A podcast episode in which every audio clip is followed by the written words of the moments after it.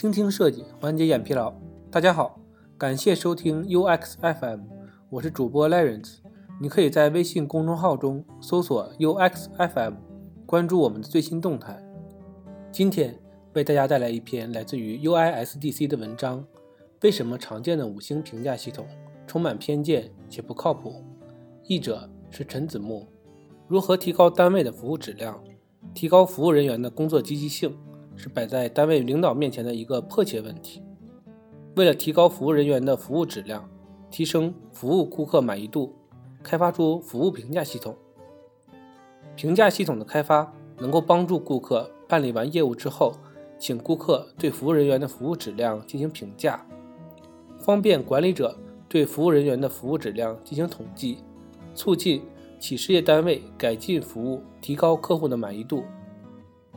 但是，结果真的可以达到预期的效果吗？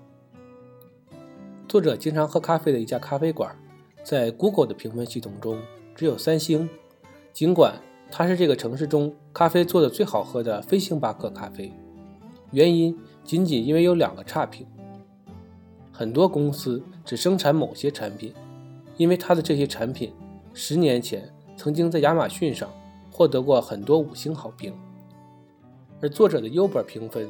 仅仅只有四点七分，唯一的缺点就是和乘客缺乏沟通，因为全程只会说“你好”“谢谢”“再见”。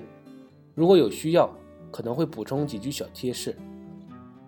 对于司机而言，如果不小心碰上一位情绪暴躁的乘客，坐在后座猛抽烟，司机提示一句“请勿吸烟”，可能就会带来一个一星差评，然后接下来一个月。就得花大量的时间接单，然后获得好评，来抹去这个差评所带来的负面影响。这就是作者总结的滞后效应。绝大多数的反馈和评论其实是缺少思考和理智的评价的。这个过程应当花费更多的时间来斟酌和回复，而不是留下一个简单的数字。英剧《黑镜》中每个人之间相互打分的情况正在成为现实。或者它已经成为现实了。见多了这样的事情，稍加反思，我们就会意识到，其实很多时候，这样评分所呈现出来的是一种简单粗暴的反馈，它并不适宜每个人。为什么呢？因为人类原本就是情感驱动、极为非理性的存在。有这样一个案例：有一个哥们儿面对 Uber 司机，服务再到位，也只会给四星。原因是什么呢？根据他的说法，只有当司机在我面对生命最危险的时候，比如重大车祸或者恐怖袭击，将我拯救出来，我才会给他五星好评。所以呢，给这些普通的司机四星评价，因为他们不值得我打五星。我们想从包含了大量非理性评论的评价系统当中寻找一个理性答案的时候，这个事情原本就是不合理的。所以有人提了这样一个问题：我们应该要求客户对我们的公司进行评价吗？对于这个问题，YELP 上有人这样回答：最好不要。那些真正从产品中获得愉悦感并写下一段好评的用户，和那些用用好评换取折扣的用户，看起来很相似，但是实际上压根儿不是一个群体。坦率地讲。绝大多数的企业只想从那些对他们感到满意的客户征求意见和评价，而不是从不满意的客户那里听取反馈。随着时间的推移，这些经过自我选择的评价会对企业和商业决策产生影响。更直接的说，就是偏见。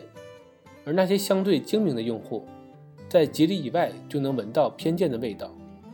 如果你那些从各种非自然渠道，而得来的好评被 YELP 给过滤掉了，请不要感到惊讶。用户并不总是对的。我们总说打造伟大的产品和服务，但是观察用户的行为比听他们说话更有启发性。看他们在做什么，而不是听他们在说。问卷调研中也存在类似的问题。面对问卷，很多用户给出的答案简单而直接。你是一个慷慨的人吗？很多用户回复的是：“当然是啊。”无论问卷形式是是和否，还是采用数字一到十评分，或者是五星制，结果呢大多相似。用户会很大程度上倾向于高估自己的重要性。那么，我们为什么还要使用评分系统呢？既然评分系统存在这么多的问题，那我们可以不用它吗？其实，评分系统是一种沟通方式，在我们购物、阅读或者消费的时候，评分系统是一种社会性的参考和证据。同时，很不幸的一点是，这是一种相对原始而开发不完整的沟通形式，其中包含了人类天生的缺憾。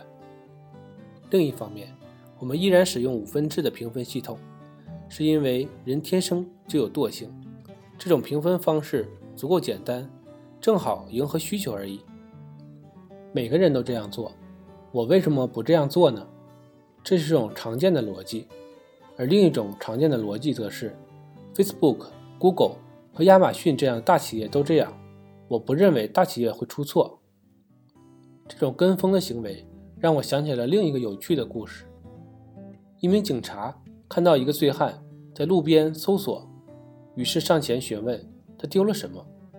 醉汉声称他钥匙丢了，于是警察陪着他在路灯找了好久。由于钥匙一直没找到，警察忍不住问了一句：“你确定钥匙是在这里丢的吗？”醉汉没有多想，直接回答道：“不是这里呀。”警察就非常惊讶。那你为什么要在这里找呢？醉汉理所当然地说：“因为这里有光啊。”这个故事当中所潜藏的含义不止一重。如果你对于问题追索的不够深入，你的决策很大程度上会受到社会和人群的影响。这种影响会非常深入，并且在很多时候你自己都不一定能察觉得到。就像刚才那个跟着醉汉。一起在灯下寻找不存在的钥匙一样，类似五星评价这样的评价系统，直到今天依然广受欢迎。另外一个原因是，它能够量化，并且似乎能够提供某些可供参考的逻辑。我们还应该相信这些评分系统吗？有一个很好的案例，就是 Facebook Messenger。我每次使用它打电话之后呢？就会非常讨厌的弹出对话框。这次通话你要如何评价？我总会给他留一个一星评价。首先，因为它是 Facebook 的产品；其次，它每次都会特别烦人，在通话结束之后弹出来，我还得多按两下关闭它。但是，当人给出一星差评，并且没有留下详细的反馈内容的时候，你会怎么理解这个一星呢？即使有人留下了反馈和评价。整个系统中百分之九十以上的内容基本是简单的情绪反馈，而在打完电话之后所带来的情感波动，有多少是来自于电话那头的人呢？又有多少是来自于通讯 APP 本身呢？当这种情绪在更加主观的翻译成为一个数字，这种翻译方式，人和人也千差万别的，将人类情感转化为原始粗糙的数据，比如。数字评分和星级，然后希望从这些原始的数据中挖掘出改进产品的合理方案。也许真实的人类情感比这些数字还要更加合理。现在我们应该做什么呢？我们可以改进整个评分系统吗？当然可以啊。但是简单的修改规则又能走多远呢？我们有可能很快就遭遇另一个源于人性的缺憾。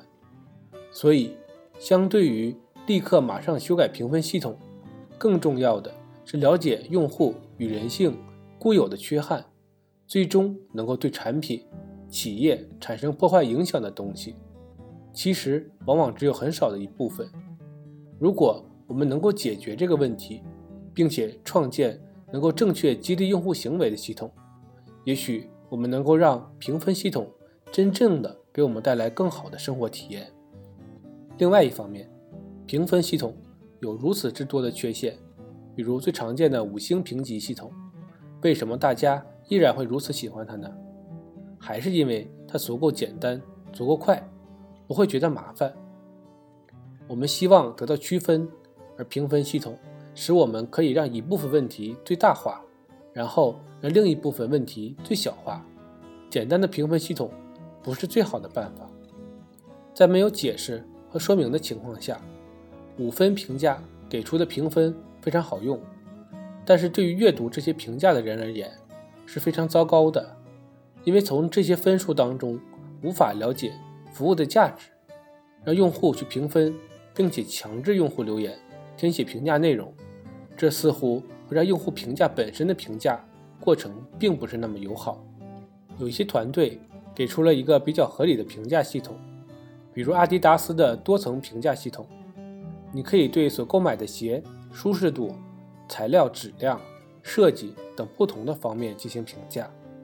还有一些评价系统，除非用户提供具体的图片。才能进行更加深入的评价，这使得评价的内容价值相对更高。作者曾经在一家电商公司工作过，有时候会与顾客沟通。有一个顾客曾经对我们的产品进行过三星评价，原因呢是因为快递员非常粗鲁。问题在于，快递员压根跟我们公司和产品没有关系。但是从某种意义上来讲，也不能怪用户啊。不过，我们的工作本质上是尽量规避这些不合理的评价，并且鼓励更多的深思熟虑和具有建设性的评价。对于评价系统，你又想要的是什么呢？是更多真实的评价，还是更多的好评呢？今天的内容就到这里了，让我们期待下期的精彩内容。你可以在播客的文稿中找到我们的联系方式，欢迎给我们投稿。或者提出建议，让我们一起把节目做得更好。